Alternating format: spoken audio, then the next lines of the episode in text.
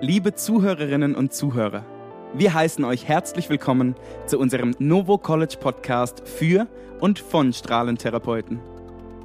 Grey Matter. Taucht mit uns ab in die Welt der Strahlentherapie und Radioonkologie. Unser heutiges Thema lautet Lernen vom MR-Linac. Herausforderungen und Möglichkeiten der adaptiven Strahlentherapie. Zu Gast ist heute Professor Dr. Daniel Zips. Viel Spaß bei der vierten Folge Grey Matter mit Olaf Wittenstein.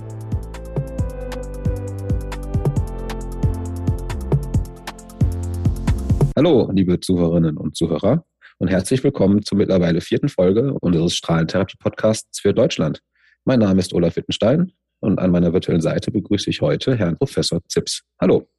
Hallo, schönen guten Nachmittag. Genau. Professor Zips ist äh, ärztlicher Direktor der Radioonkologie des Universitätsklinikums in Tübingen. Und wie ich gerade von ihm erfahren habe, gar nicht mehr so lange, Herr Professor. Was kommt als nächstes? Das ist richtig. Ich werde demnächst meine Tätigkeit in der Radioonkologie der Charité fortsetzen. Okay, was bietet Ihnen denn dann die Charité? Wenn ich nämlich auf unser Thema Bezug nehme, den MR-Linac, den Sie ja sehr erfolgreich nach Tübingen geholt, eingeweiht und eingesetzt haben, kommt ja dann für Ihren Wechsel die nächste Frage, was ist der nächste Schritt in Berlin?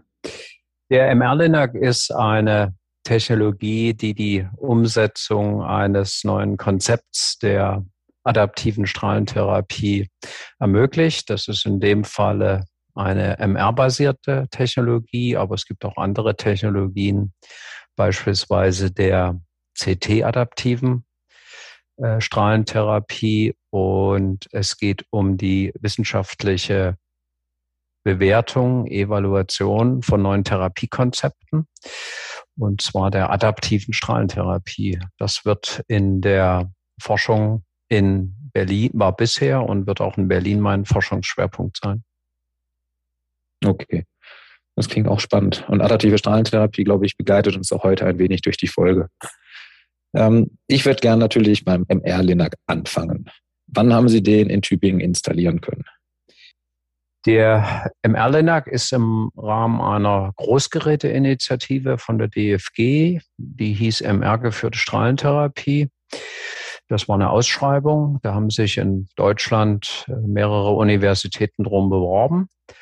Und dieses Verfahren war dann so, dass es auf Basis der Antragsunterlagen eine internationale Gutachterjury gab, die die Anträge bei der DFG bewertet hat. Und diese Jury hat dann zwei der Anträge zur Förderung empfohlen. Das waren die Kollegen in Heidelberg, die ein MR-Linac installiert haben. Und das war der Antrag, den Frau Professor Torwart und ich hier von Tübingen gestellt haben. Die Förderempfehlung kam, glaube ich, 2016. Und zu dem Zeitpunkt hatte das Gerät, für das wir uns damals entschieden haben, noch gar kein CE-Label. Es gab es nur als Prototyp, sodass dann die feierliche Einweihung, die wir hatten, die war im Juli 2018. Und im September 2018 haben wir den ersten Patienten damit bestrahlt. Waren weltweit die dritten Anwender mit diesem System, dem MR-Linux-System der Firma Electra Philips, die Patienten behandelt haben. Wie viele Patienten sind es seitdem geworden? Mittlerweile haben wir über 4000 Bestrahlungen durchgeführt. Wir behandeln etwa 100 bis 150 Patienten im Jahr. Das sind etwa 5 Prozent der Patienten, die wir hier in Tübingen bestrahlen. Am Tag im Durchschnitt zwischen 8 und 10 Patienten. Okay. Jetzt soll es ja auch um die Konzeptidee gehen. Der MR-Linac, was ist denn jetzt rein von der konzeptionellen Idee der größte Unterschied gegenüber einem normalen Linearbeschleuniger, wie wir sie alle quasi aus dem Alltag, aus der Praxis kennen? Zwei Unterschiede, zwei große Unterschiede ähm, konzeptionell. Das eine ist, dass wir ein In-Room-Imaging mit MRT haben. In unserem Fall ist das ein 1,5 Tesla äh, auf Basis eines ähm, auch diagnostischen Scanners, der natürlich bautechnisch angepasst werden sollte. Also wir haben jetzt im Bestrahlungsraum nicht mehr die Computertomographie als Kegelstrahl-CT, Conbeam-CT oder die einfache Portal-Imaging-Bildgebungsmöglichkeiten oder Ultraschall, sondern wir haben im Bestrahlungsraum ein MRT. Und dieses MRT ist integriert in den Elektronenlinearbeschleuniger. Also das ist Nummer eins. Man hat MRT mit einer hohen Feldstärke und damit die Möglichkeit, sehr präzise mit hohem Weichteilkontrast, ähm, um Weichgewebe zum Beispiel zu unterscheiden, ähm, um das bei im Bestrahlungsworkflow sichtbar zu machen. Also in einer ähnlichen Qualität, wie wir das aus der MR-Simulation ja ganz häufig schon anwenden, auch ohne MR-Linac. Das ist Nummer eins. Und Nummer zwei ist, dass diese Technologie jetzt so aufgestellt ist, dass man in Echtzeit adaptive Bestrahlungspläne generieren kann. Also das läuft so ab, dass ein Patient kommt, für den gibt es natürlich schon einen Referenzplan auf Basis einer Simulations-MRT, aber der Patient kommt jetzt zu seiner Bestrahlung, wird positioniert auf dem äh, Behandlungstisch, bekommt ein MRT. Das sind Sequenzen, die dauern zwischen zwei und sechs Minuten, je nachdem, was man verwendet. Das kommt auf die Anwendung an. Ähm, Im Kopf-Hals-Bereich sind die Sequenzen äh, meist ein bisschen länger. Im Beckenbereich kann man zwei Minuten Sequenzen fahren. Diese zwei Minuten Sequenz, zum Beispiel eine T2, 3D-Sequenz, wird dann verwendet mit der Anatomie des Tages, um darauf die Konturen, die segmentierten Konturen anzupassen in Echtzeit, währenddessen der Patient da liegt und den Bestrahlungsplan neu zu rechnen, also neu zu optimieren.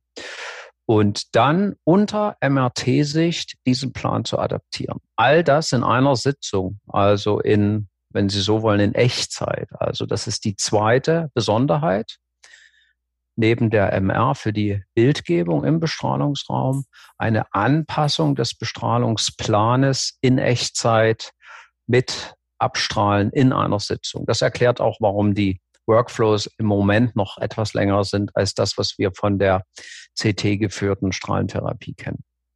Ja, da würde ich auch genau gerne auf beide Punkte einmal eingehen. Ich glaube, zum ersten Punkt habe ich eine Frage, die ist ein bisschen kürzer. Ähm, Unterschied Niedrigfeld und Hochfeld MRT. Quasi, es gibt ja aktuell auf dem Markt zwei Linux mit unterschiedlichen Feldstärken. Ähm, wo ist dann auf die Strahlentherapie bezogen der Unterschied, ob man jetzt quasi 0,3 oder 1,5 Tesla anwendet? Das ist natürlich ein weites Feld, ähm, was ja ganz viele Implikationen hat. Feldstärke beeinflusst viele Parameter bei der MR-geführten Bildgebung. Wir haben uns damals für dieses jetzt mal in Anführungsstrichen Hochfeldgerät mit 1,5 Tesla entschieden, weil man mit diesem Gerät auch funktionelle MR-Untersuchungen machen kann, also die für die beispielsweise diffusionsgewichtete Aufnahmen. Das machen wir auch im Rahmen von Forschungsprojekten, weil das leitet so ein bisschen über auch zu dem Konzept, was wir mit diesem Gerät testen, nämlich die Bestimmung von Ansprechen auf die Therapie mit frühen funktionellen Markern und einer darauf aufgebauten Intervention.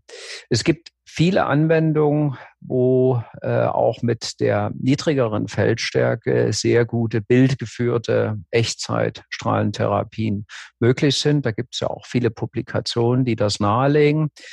Und mit der äh, Höherfeldtechnik sind bestimmte Sequenzen, bestimmte Bilder, aber eben vor allen Dingen die funktionelle Bildgebung nach unserer Einschätzung besser geeignet für unsere Forschungsfragestellung. Okay, ich fasse noch einmal zusammen. Also die Hochfeld 1,5 Tesla-Variante ist vor allem wichtig für die diffusionsgewichtete Bildgebung, um eben auch das Ansprechen auf die Bestrahlung im Verlauf kontrollieren zu können, während für die reine adaptive Planung sowohl Hochfeld- als auch Niedrigfeld-Varianten theoretisch ausreichen. Korrekt?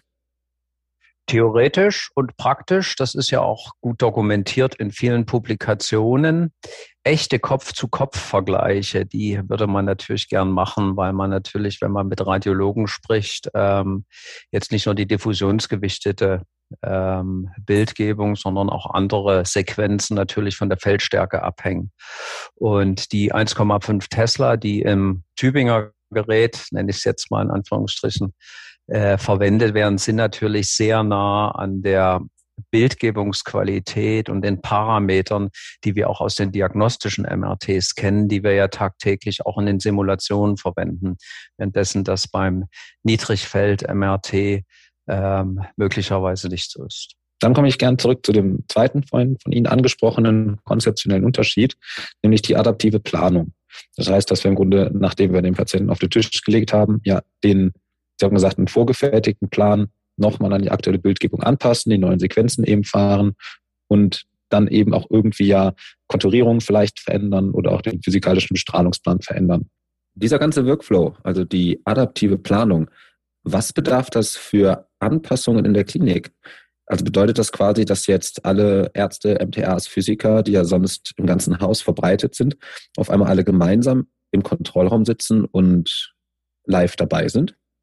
Ja, da sehen Sie, das ist ein Paradigmenwechsel äh, in der Strahlentherapie. Wir kennen ja diese fragmentierten Workflows zwischen dem der CT und der MRT-Simulation, der Segmentierung, der Erstellung des Bestrahlungsplans, die Freigabe, die Qualitätssicherung, äh, der Ersteinstellung beim Gerät und dazwischen liegen halt ein bis sieben Tage je nach Komplexität. Und dieser fragmentierte Workflow ist ja gut etabliert ähm, in unserem Fach. Plötzlich ist der Workflow ein anderer. Es wird ein in Echtzeit in einer Sitzung segmentiert, also konturiert, bis hin Zielvolumenkonturierung, also eine ärztliche Aufgabe, und ein Bestrahlungsplan freigegeben. Diese Freigabe des Bestrahlungsplans in Echtzeit, einschließlich der QA, ist nach unserem Verständnis aktuell so zu organisieren, dass fachkundige Arzt und Medizinphysiker das durchzuführen haben. Das ist natürlich ein, eine komplex, komplett neue Situation. Also die Verfügbarkeit in Echtzeit eines fachkundigen Arztes und eines Medizinphysikers und die auch an diesem Gerät ausgebildet sind, damit sie das entsprechend sachkundig und schnell auch durchführen können.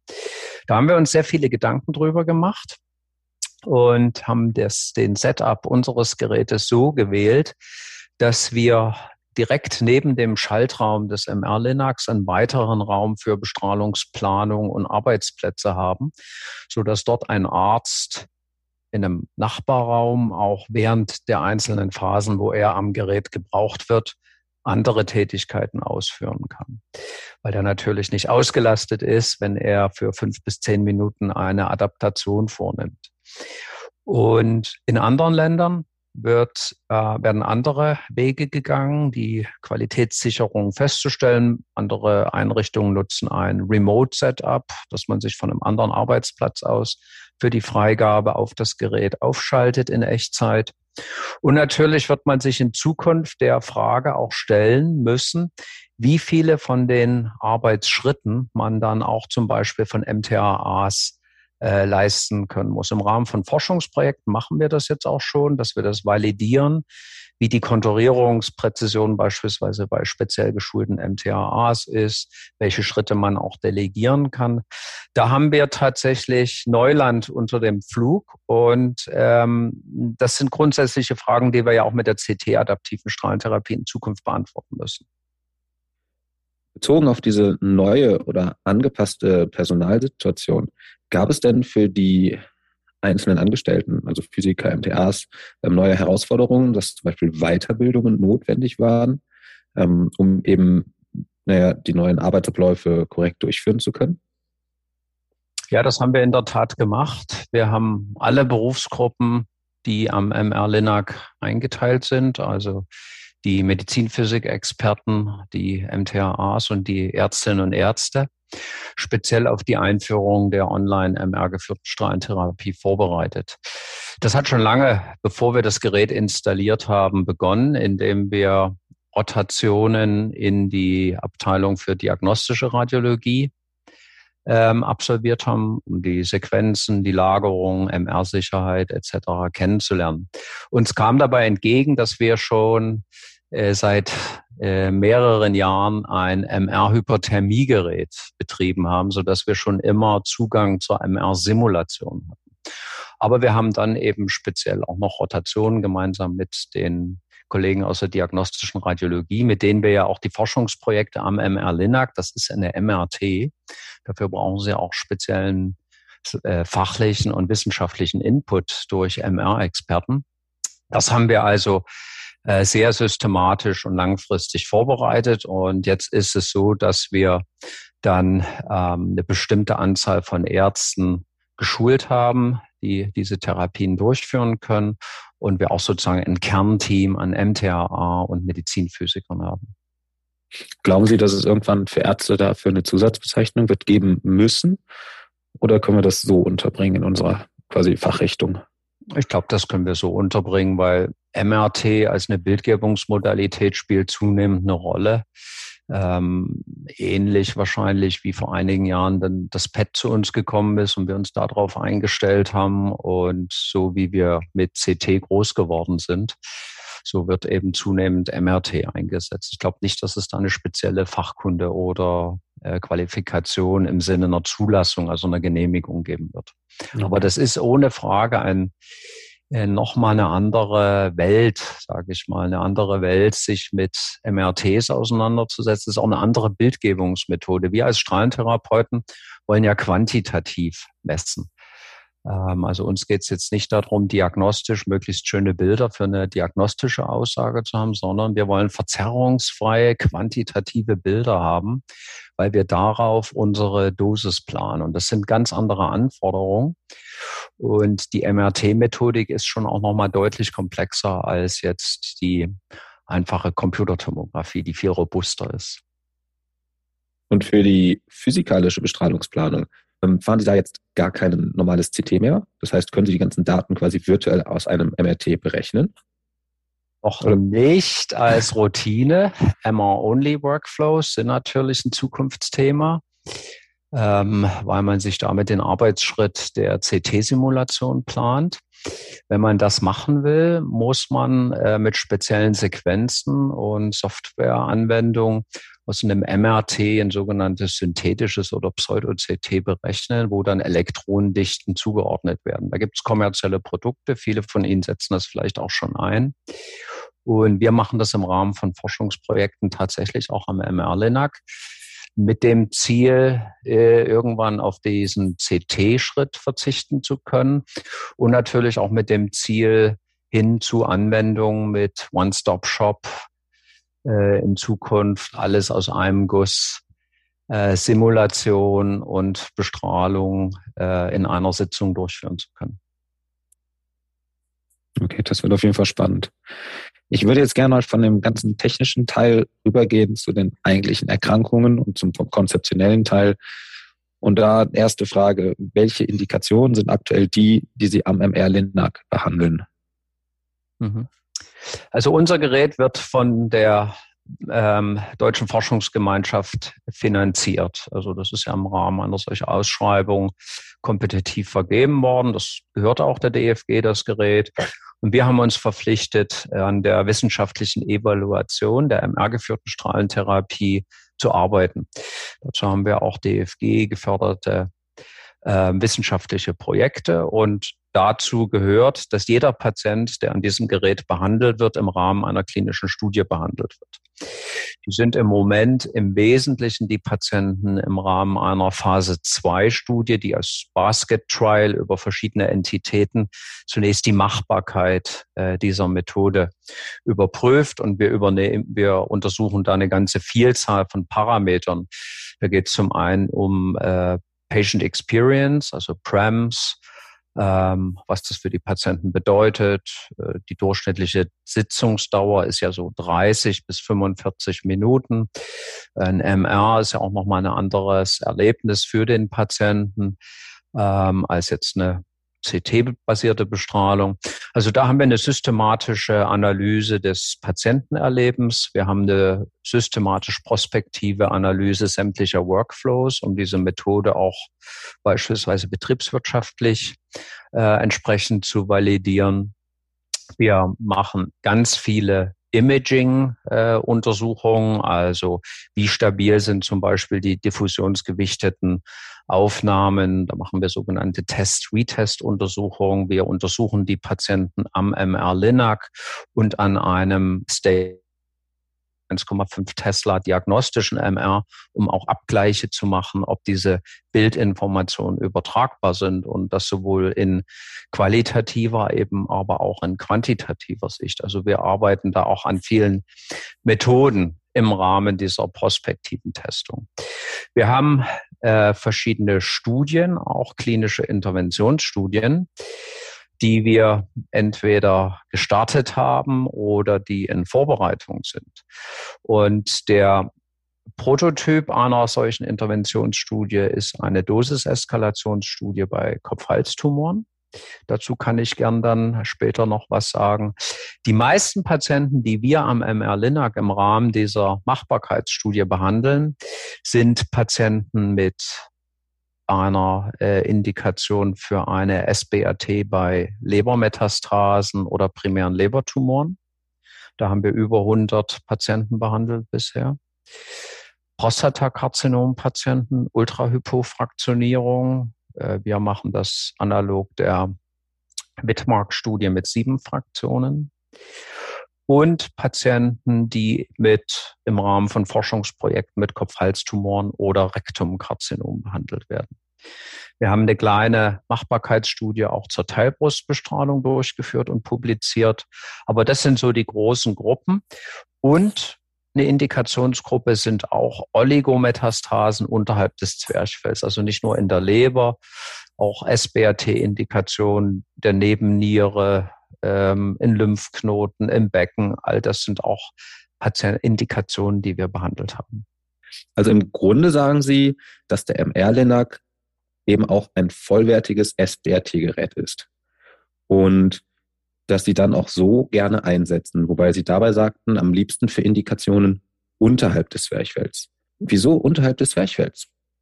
Die, äh, weil da der Weichteilkontrastgewinn, den man in der Bildgebung hat, der ist natürlich unschlagbar. Sie, wir haben den ersten Patienten, den wir behandelt haben, das war eine SBRT bei einer Lymphknotenmetastase, pararektal vorbestrahlter Patient äh, bei Prostatakarzinom. Die Lymphknotenmetastase war fünf Millimeter groß.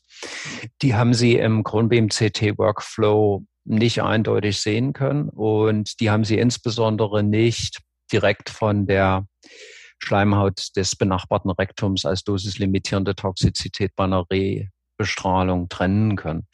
Und das ist mit 1,5 Tesla einer T2-Aufnahme im Workflow in Echtzeit gestochen scharf.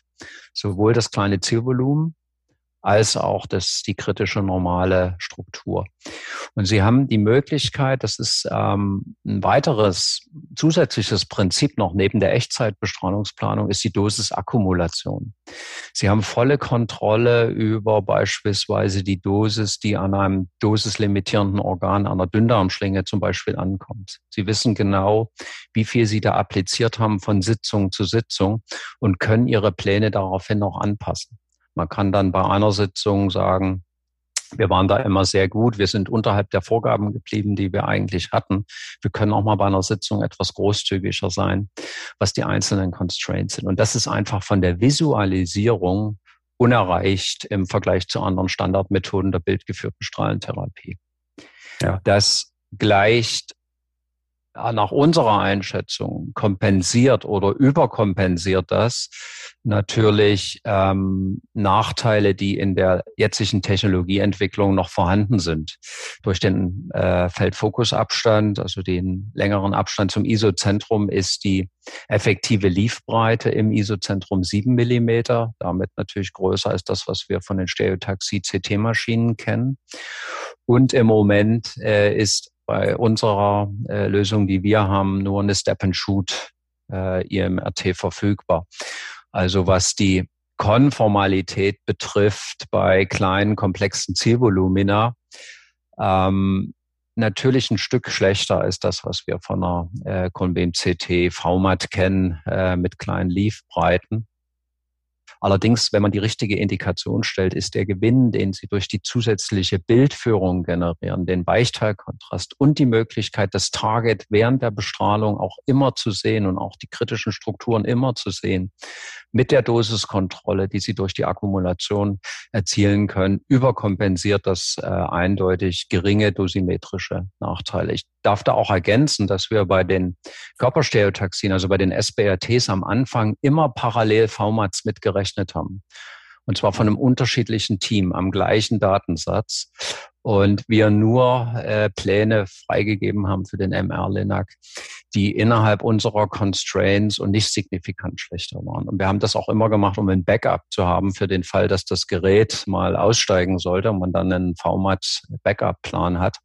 Das machen wir mittlerweile nicht mehr, weil die Planqualität akzeptabel ist, wir damit Erfahrung haben und das Gerät auch so stabil ist. Und wenn das Gerät aussteigen würde, ähm, würden wir lieber die Reparatur abwarten, als an ein Cone-Beam-CT-Gerät zu gehen. Jetzt ist mir genau dazu eine Frage eingefallen, zu einem Punkt, wo ich bei der Behandlung am Cyberknife für mich selbst erstmal einen Aha-Effekt hatte. Und zwar behandeln wir ja die Prostata ähm, ultrahypofraktioniert mit implantierten Goldmarkern. Und wir sehen ja dann während der Behandlung die ganze Zeit, wie sehr die Prostata sich eigentlich bewegt, also wegdriftet. Und das war ja schon ein Wissen, was man vorher nicht hatte. Ähm, gibt es jetzt bei Ihnen, als Sie vorhin die Dünndarmschlingen erwähnt haben, am MR-Liner etwas Ähnliches, dass Sie quasi sagen können, ja, wir wissen auf einmal viel, viel mehr, wo so einzelne Bewegungen hingeht. Und das ist eben auch Wissen, was wir vorher noch nicht hatten? Ähm, die Beweglichkeit der Organe, wenn man es sieht während der Behandlung, ist natürlich was, was immer wieder zu Aha-Effekten führt. Zu den Markern möchte ich noch mal was sagen. Die Stereotaxie mit dem MR-Linac ist markerfrei. Sie sehen die Lebermetastase, Sie sehen äh, die Läsion aufgrund des Weichteilkontrastes ohne Kontrastmittel. Also es ist eine nicht invasive Methode. Man kann auf Markerapplikation verzichten, auch in der Prostata, was äh, ja ein Thema sein kann, weil das auch invasiv ist. Und die Methode wird nicht nach den Markern geführt, sondern nach der tatsächlichen Läsion oder dem kritischen Normalgewebe, also dem angrenzenden Dünndarm. Die Technik, die wir haben, hat im Moment noch nicht die Möglichkeit, dass es da eine aktive Strahlnachführung gibt. Daran wird gearbeitet. Das ist in Aussicht gestellt. Das wird es auch irgendwann geben. Ob das im Sinne von Gating oder im Sinne von Trailing ist, das, ähm, da gibt es ein bisschen unterschiedliche Philosophien. Aber bei einer Prozedurdauer von 30 Minuten muss man sicherstellen, dass intrafraktionell keine signifikante Beweglichkeit ist. Ähm, wir stellen das sicher, indem wir ähm, ja die MR sehen wir ja währenddessen der Therapiestrahl an ist. Da haben wir bestimmte äh, Bildausschnitte, die man auswählen kann. Man kann sich Konturen einblenden. Wenn wir dann sehen, dass es größere Abweichungen gibt, zum Beispiel in der Atem- Lage oder in der Tiefe oder dass doch durch Darmgase sich doch Veränderungen, dann muss man die Bestrahlung unterbrechen, müsste wieder neu adaptieren und kann die Bestrahlung fortsetzen. Das ist sehr selten der Fall bisher, weil wir natürlich auch hochselektionierte Patienten behandeln. Aber das ideale System würde genau das vorhalten. Also eine Strahlnachführung oder die Möglichkeit von einer schnellen Unterbrechung und erneuten Anpassung. An dieser Stelle würde ich gerne kurz einhaken, um für die Zuhörerinnen und Zuhörer noch zwei äh, Begriffe definieren zu können. Und zwar einmal der Unterschied zwischen Gating und Trailing. Könnten Sie das beide mal kurz in zwei Sätzen beschreiben? Zwei Sätzen. Ah. Also Gating, typische Anwendung ist ja bei Atmung. Das heißt, es gibt eine regelmäßig definierte sinuskurvenförmige Bewegung und die wird erfasst und wenn das Target in einer bestimmten Position dieser Sinuskurve ist, wird das Bestrahlungsgate geöffnet und eine Bestrahlung wird appliziert. Ne, salopp gesagt, Strahl an, Strahl aus. Genau.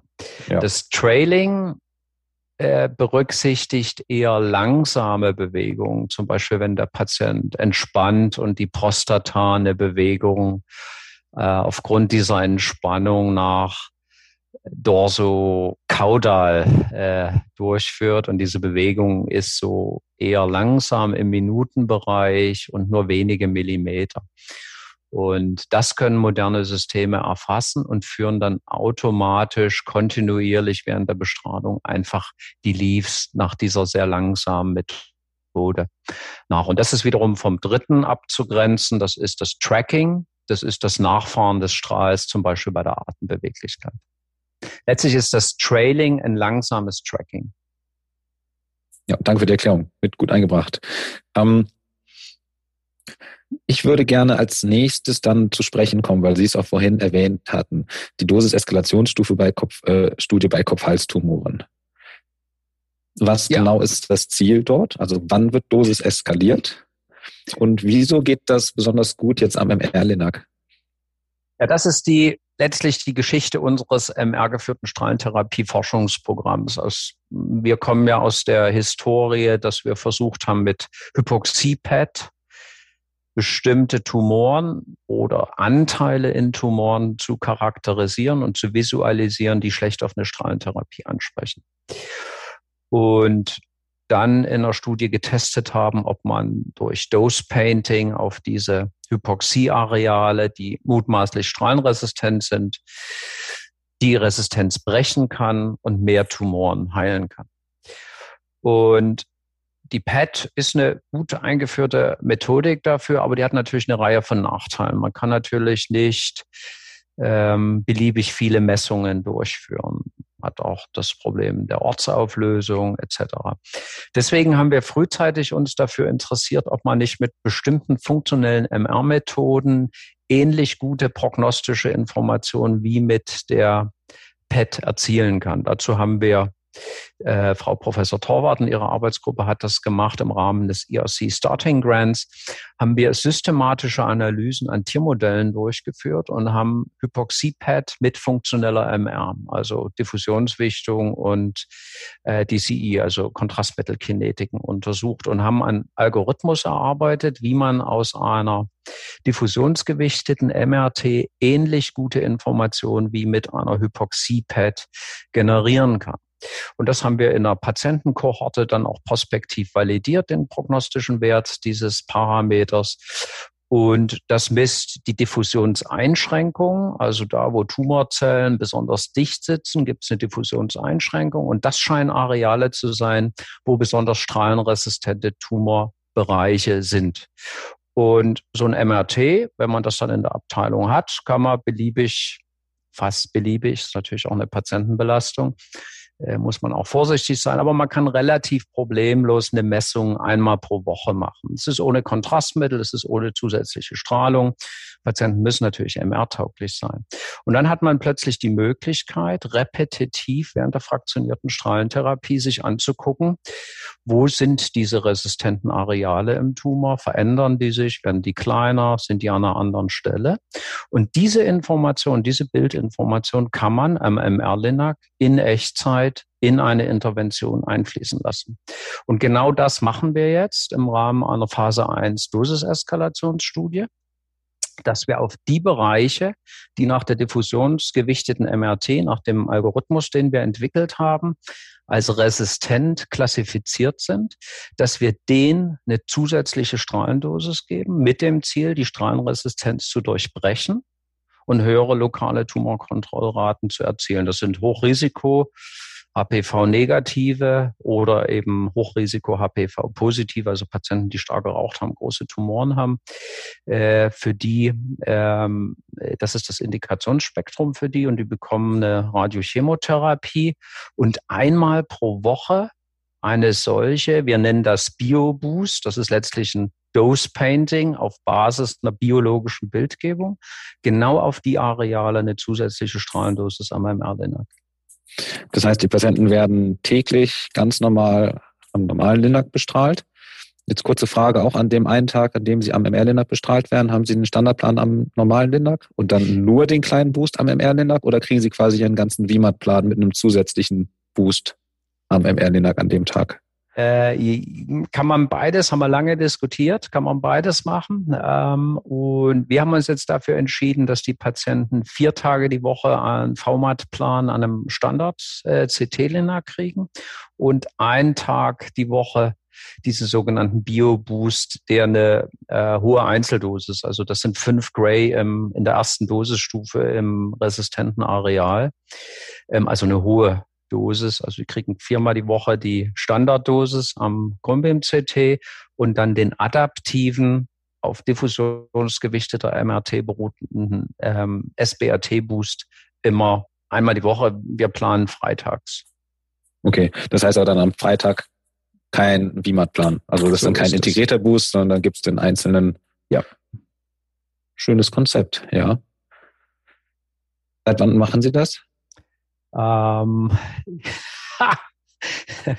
äh, noch nicht so lange. Wir haben gerade den ersten Patienten in der Vorbereitung. Sie äh, können sich vorstellen, also äh, BFS und so weiter. Äh, wir haben auch die Anzahl der Bestrahlungen, die ganze Dosierung, Fraktionierung auch geändert, weil wir insgesamt ein bisschen die Fraktionszahl senken wollten ähm, dadurch natürlich an ganz vielen Parametern auch ähm, Veränderungen vorgenommen haben. Und wir haben dann im Laufe des letzten Jahres die Genehmigung durch das Bundesamt für Strahlenschutz erhalten und äh, haben jetzt den ersten Patienten, der demnächst mit der Therapie beginnen soll.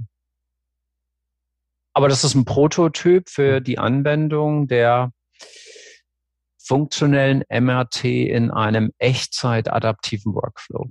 Und das, der Charme daran ist, dass man ja die Veränderung dieses resistenten Subvolumens im Tumor während der Therapie erfassen kann. Und wenn man jetzt einen Tumor hat, der vielleicht sehr gut anspricht und in Woche zwei oder drei dieses resistente Subvolumen deutlich kleiner wird oder sogar verschwindet, dann braucht man diesem Patienten auch nicht weitere höhere Strahlendosen geben, um ihm damit ein Risiko von Nebenwirkungen auszusetzen, sondern er bekommt genau die Strahlendosis, die der Tumor aufgrund seiner Resistenz mhm. benötigt. Also das ist das Konzept der Response Adaptive, also angepasst auf das Ansprechen des Tumors auf der Basis von biologischer Bildgebung. Also im Grunde der nächste riesige Schritt zur wirklich dann individualisierten Strahlentherapie. Ne? Wenn die sagen ja sonst immer, wir sind eh schon individualisiert, weil jeder Patient seinen eigenen Behandlungsplan hat, aber das ist ja nun wirklich tumorindividuell. Das ist also das ist die, das Konzept ja der äh, adaptiven Strahlentherapie, also dass man während der fraktionierten Strahlentherapie auftretende Veränderungen, Tumorgröße, Lage von Normalgeweben, all das mit berücksichtigt. Da gibt es ja viele technologische Entwicklungen, so dass man davon ausgehen kann, dass das in Zukunft auch ähm, in einer bestimmten Form Standard sein wird, auch mit einer einfachen Replanung. Und hier ist es halt noch ein Schritt weiter, weil wir eben nicht nur die anatomischen Veränderungen, die der Tumorschrumpfung beispielsweise aufnehmen, sondern sehr frühe Signale der Tumorbiologie messen. Also das ist eine Veränderung der Diffusionseinschränkung ähm, schon, das wissen wir. Die treten schon bevor man überhaupt die Tumorschrumpfung messen kann auf und daran dann äh, in Zukunft die verschriebene Dosis zu ähm, orientieren und nicht nur einmal Baseline, sondern eben in jeder Woche neu, das ist tatsächlich ähm, absolute Zukunftsmusik. Dabei fällt mir jetzt ein, ich hatte die erste Podcast-Folge mit Herrn Peter Samboklo aus Freiburg gemacht über das PET-CT. Und da hatten wir uns auch darüber unterhalten, was jetzt wohl die zukünftige Rolle des PET-CTs ist. Und er sagte eben, das wird absoluter Standard sein und werden es in 20 Jahren auch noch haben. Da Sie jetzt ja sagen, dass wir der gewisse Informationen, die das PET uns sonst liefert, ähm, jetzt fast schon aus den diffusionsgewichteten MRT-Bildgebungen nehmen können. Wie wichtig ist für Sie noch das PET? Das, die, das PET, äh, zum Beispiel die FDG-PET ähm, oder PSMA-PET beim Prostatakarzinom oder die FDG-PET beim Lungenkarzinom, sind dadurch ja nicht zu ersetzen. Ähm, die Viele PET-Tracer sind ähm, experimentell und liefern zusätzliche Informationen zur Tumorbiologie. Die sind also, ähm, wenn man jetzt einen neuen Mechanismus studieren will oder eine neue Methodik machen will, da ist PET absolut unverzichtbar, zum Beispiel im Rahmen von klinischen Studien. Wenn Sie an die Flächenwirksamkeit äh, bestimmter Technologien denken, dann ist es natürlich einfacher, wenn man die mit CT Radiomics auf einem Simulations-CT oder mit einfachen MR-Sequenzen, die jede Praxis, jede Diagnostik äh, vorhält, ähm, sind solche Technologien natürlich in der Breite auch viel einfacher ausrollbar und dann natürlich in Studien auch einfacher zu testen. Also das wird nicht die Frage sein, ob das eine oder das andere ersetzt. Es hat nur unterschiedliche Aufgaben. Okay. Hat jetzt der Patient der eine, den Sie behandeln wollen, quasi initial dann im Rahmen der Diagnostiken PET gekriegt oder vertrauen Sie auf die MR-Bilder? Äh, da gehört bei uns äh, PET zum Primärstaging, nicht zum Workup. Also wir machen ähm, bei nodal positiven nach Radiochemotherapie äh, machen wir die das Restaging entsprechend der randomisierten Studie und der Zulassung. Aber das PET, das FDG-PET gehört bei uns nicht zum initialen Workup, es sei denn, es gibt eine spezielle Indikation. Also die kriegen als Workup ähm, ein MRT, ein diagnostisches, klar, das kriegen alle Patienten, ähm, und eine Ganzkörper-Computertomographie. Hier aber kein PET. In einer idealen Welt hätten wir natürlich gern ein Hypoxie-PET zusätzlich gehabt, aber das ist ein experimenteller Tracer. Das kann man nur im Rahmen von Studien etc. durchführen. Und das wäre natürlich super interessant, wenn man äh, die funktionelle MRT auch nochmal benchmarken kann gegen eine Hypoxiebett beispielsweise. Ist jetzt aber in unserem Protokoll nicht mit enthalten. Okay. Und weicht auch gerade ein bisschen von unserer Podcast-Folge ab, wo wir eigentlich drüber sprechen wollten. Ähm, ich würde gerne noch eine zweite Entität dann ansprechen, bevor uns, glaube ich, die Zeit einfach davon rennt. Ähm, Kopf-Hals hatten wir ja jetzt. Jetzt würde ich noch gerne auf was nächstes zu sprechen kommen und da quasi die persönliche Frage an Sie, welche Entität oder welches Thema ist das, wo für Sie persönlich der MR-Lenak entweder den größten klinischen Benefit bringt oder auch Ihnen den größten Wissensgewinn gebracht hat? Also zwei, also ich möchte zwei Entitäten erwähnen und ich mache es kurz. Äh, die Bestrahlung von Lebermetastasen, das ist einfach ähm, ein Aha-Effekt. Wenn man die markerlos mit einer hohen Visualisierung oder auch HCCs. Das haben wir hier vorgestellt in unseren Tumorkonferenzen in der Region und wir bekommen sehr, sehr viele Patienten äh, vorgestellt, auch von Chirurgen oder diagnostischen Radiologen, weil eben eine AFA oder eine TASE nicht geht und das eben ein sehr, sehr gutes Verfahren. Also das hat unser Portfolio und die Patienten, die wir behandeln können, deutlich erweitert eine für die Zukunft äh, attraktive Entität äh, möchte ich noch ansprechen. Das ist das Rektumkarzinom. Und da hat der Privatdozent Ghani auch die First in Man Experience im Green Journal jetzt publiziert. Das kann man nachlesen. Und da besteht das Konzept darin, dass man um die Response für den Organerhalt zu steigern, nutzt man den MR-Linac mit einer rektalen Füllung, um den Tumor im Rektum, das GTV, sichtbar zu machen und einmal pro Woche zusätzlich auf das aktuelle GTV eine zusätzliche Bestrahlungsdosis von drei Gray zu applizieren. Wenn man das über fünf Wochen beim Long Course macht, bekommt man 15 Gray zusätzlich. Und der Effekt, dass man mit hohem Kontrast in der MRT tatsächlich den Rektumtumor sieht, zusammen mit einer rektalen Füllung zur Schonung der umgebenden Schleimhaut, das ist auch ein äh, sehr frappierendes äh, ähm, Erlebnis, wenn man das sehen kann. Und das eröffnet jetzt äh, die Möglichkeit, das auch im Rahmen einer interventionellen Studie zu machen. Response Adaptive, in dem Fall jetzt auf Anatomie, also mit anatomischen Sequenzen T2, T1. Äh, da ist die Diffusion noch Forschung. Nur allein auf den aktuellen Tumor eine zusätzliche Strahlendosis mit einer hohen Sicherheit, mit einem geringen Nebenwirkungsrisiko zu applizieren und das Woche um Woche anpassen zu können. Und wir hatten einige Patienten, bei denen war in Woche drei der Tumor schon so klein, dass man da gar keine zusätzliche Dosis mehr applizieren konnte.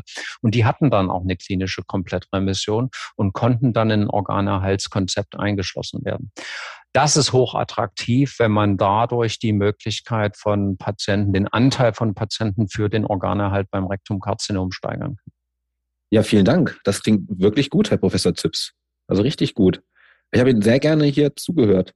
Und dennoch würde ich den Podcast einfach aus Zeitgründen jetzt gerne schließen.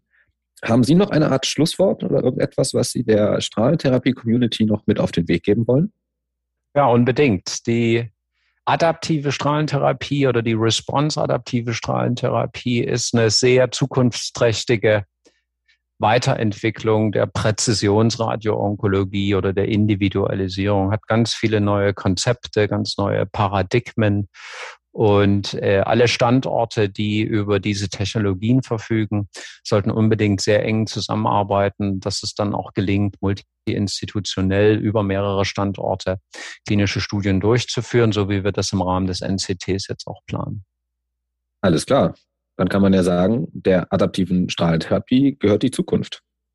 Herr Professor Zips, ich wünsche Ihnen noch einen schönen Abend, bedanke mich, dass Sie dabei waren und würde mich sehr freuen, wenn ich gegebenenfalls nochmal an Sie herantreten darf. Alles klar. Vielen Dank für Ihr Interesse und alles Gute. Dankeschön. Das war Grey Matter, der Novo College Podcast von und für Strahlentherapeuten. Alle Novo College Podcast Folgen findet ihr auf unserer Novo College Website. Und habt ihr einmal Fragen oder möchtet eine Anmerkung mit uns teilen?